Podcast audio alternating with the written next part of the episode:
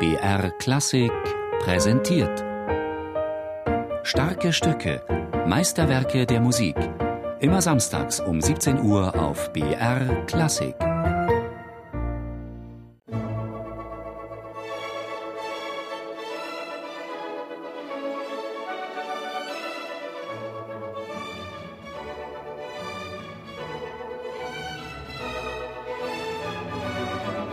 Das Typische für den ersten Satz ist wirklich dieses Glück beim ersten Moment, ein ja, Glück pur sozusagen. Ich sage manchmal im Orchester, wenn es anfängt, es muss klingen wie eine große Magnum Champagnerflasche, die quasi explodiert, wo der Korken bis an die Decke springt.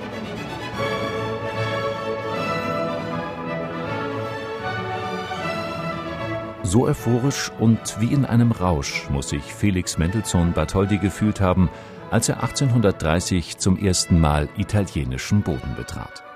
Gleich zu Beginn des Eröffnungssatzes seiner vierten Sinfonie zieht er alle Register dieser Begeisterung und reißt den Hörer mitten hinein in einen Strudel temperamentvoller Lebenslust und Heiterkeit. Die repetierenden Holzbläser sind der Pulsschlag in diesem lebendig gewordenen, sonnendurchfluteten Gemälde und lassen den ausladenden Violinen großzügig Raum, diese bezaubernde südländische Landschaft bunt und leuchtend einzufärben. Kein Zweifel. Felix Mendelssohn Bartholdy lässt uns hier alle Freiheit der Fantasie, um einzutauchen in prallstes Leben. Ein Traum ging für Mendelssohn in Erfüllung, als er im Mai 1830 nach einem Besuch in Weimar bei Johann Wolfgang von Goethe mit gut gemeinten Reisetipps im Gepäck den beschwerlichen Weg über die Alpen antrat, in das Land, wo die Zitronen blühen. Lief aber Mendelssohn bei diesem Überschwang an schwärmerischer Begeisterung auf seiner ersten Italienreise nicht Gefahr, das Klischee des naiven, stets heiteren, glückseligen, unbeschwerten Künstlers aus gutem Hause mit neuer, tief romantischer Musik endgültig klebrig zuzupappen? Wieder mal ein musikalisches Märchen mit Happy End? Dirigent Christoph Poppen wehrt sich gegen vorgefertigte Sichtweisen. Für mich hat Mendelssohn immer eine ganz große Tiefe das, was in seinem Klischee zum Verhängnis geworden ist, dass meistens diese romantische Sehnsucht, die in seiner Musik ganz deutlich zu spüren ist, sich in positiver, glücklicher Weise erfüllt, im Gegensatz zu vielen anderen romantischen Komponisten. Und das hat zu dem Klischee geführt, dass wenn sich sozusagen ein Konflikt löst, kann es ja kein echter Konflikt gewesen sein. Ich glaube das überhaupt nicht. Es gibt viel dunkle Tiefe auch in dieser Symphonie. Denken Sie an den langsamen Satz, äh, dieser Pilgermarsch, da steckt überall doch doch äh, ja wirklicher Ernst auch drin.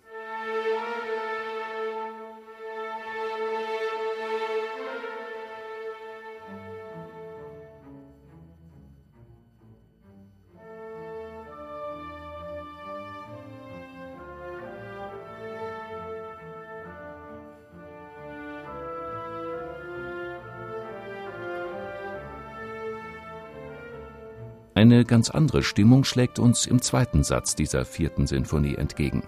Italienische Lebenslust und fröhliche Heiterkeit sind dunklen Grautönen gewichen.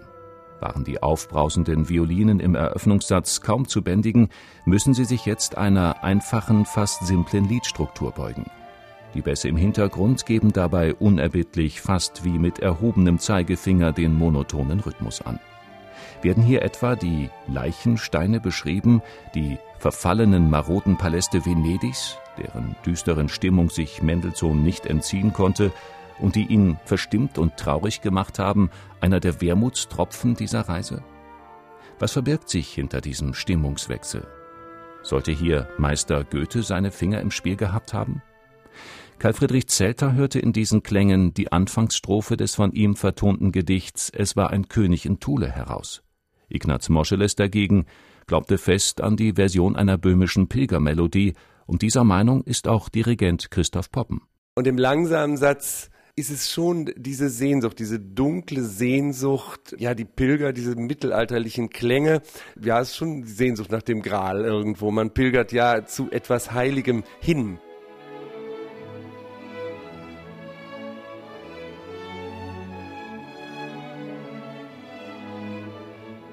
In lieblichster römischer Frühlingsluft skizzierte Mendelssohn seine neue A-Dur-Sinfonie, die erst bei der Londoner Uraufführung den Namen Italienische tragen sollte.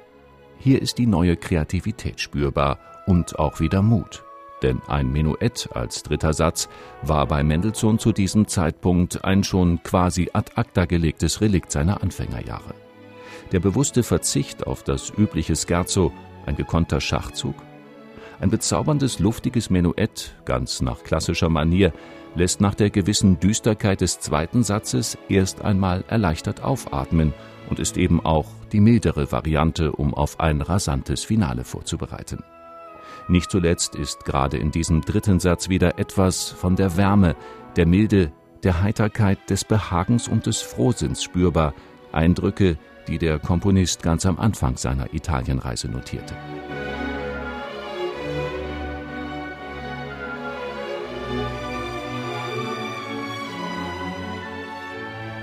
Mehrfach überarbeitete der Komponist diese A-Dur-Sinfonie. Aber selbst die neuen Versionen waren ihm nicht gut genug. Vielleicht ein bisschen Rotstift zu viel? Dirigent Christoph Poppen hat sich ganz bewusst für die ursprüngliche Fassung entschieden. Ich finde diese später revidierte Fassung von ihm, die so gut wie nie gespielt wird, klingt eigentlich manchmal eher wie so eine Skizze zur Symphonie. Also er hat da viel reduziert, was äh, sehr interessant ist. Also offenbar war es ihm vielleicht jetzt in Anführungszeichen zu kitschig oder zu süßlich oder so. Aber ich persönlich finde nicht, dass sie besser geworden ist durch diese Revision.